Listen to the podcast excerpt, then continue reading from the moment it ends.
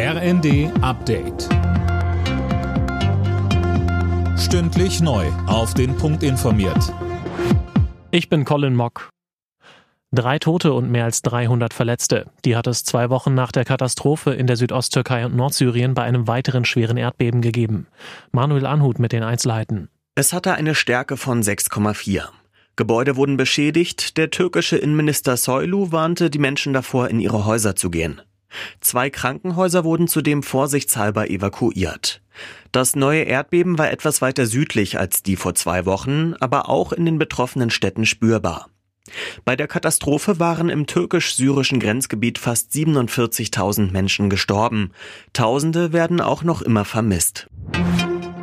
US-Präsident Biden hat überraschend Kiew besucht. Er traf den ukrainischen Präsidenten Zelensky und kündigte zusätzliche Waffenlieferungen an die Ukraine an.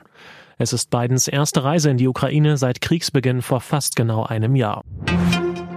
Als Reaktion auf die Gewalt gegen Demonstranten im Iran hat die EU neue Sanktionen gegen das Land verhängt.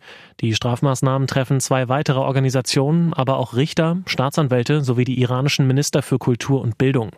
Bundesaußenministerin Baerbock bekräftigte, ist es vor allen Dingen wichtig, deutlich zu machen, dass wir nicht wegschauen, wenn es zu Menschenrechtsverletzungen äh, kommt. Deswegen ist es so wichtig, ein fünftes Sanktionspaket mit Blick auf die Verantwortlichen in Iran auf den Weg gebracht zu haben. Das bedeutet, dass entsprechend Gelder eingefroren werden, dass Einreisesperren verhangen werden. Der Klimawandel trifft in Deutschland vor allem Niedersachsen und Bayern. Das zeigt eine neue Studie. Demnach sind in Niedersachsen die Küstenregionen besonders gefährdet, in Bayern wegen des Tauwetters die Gebiete an Flüssen und den Alpen. Alle Nachrichten auf rnd.de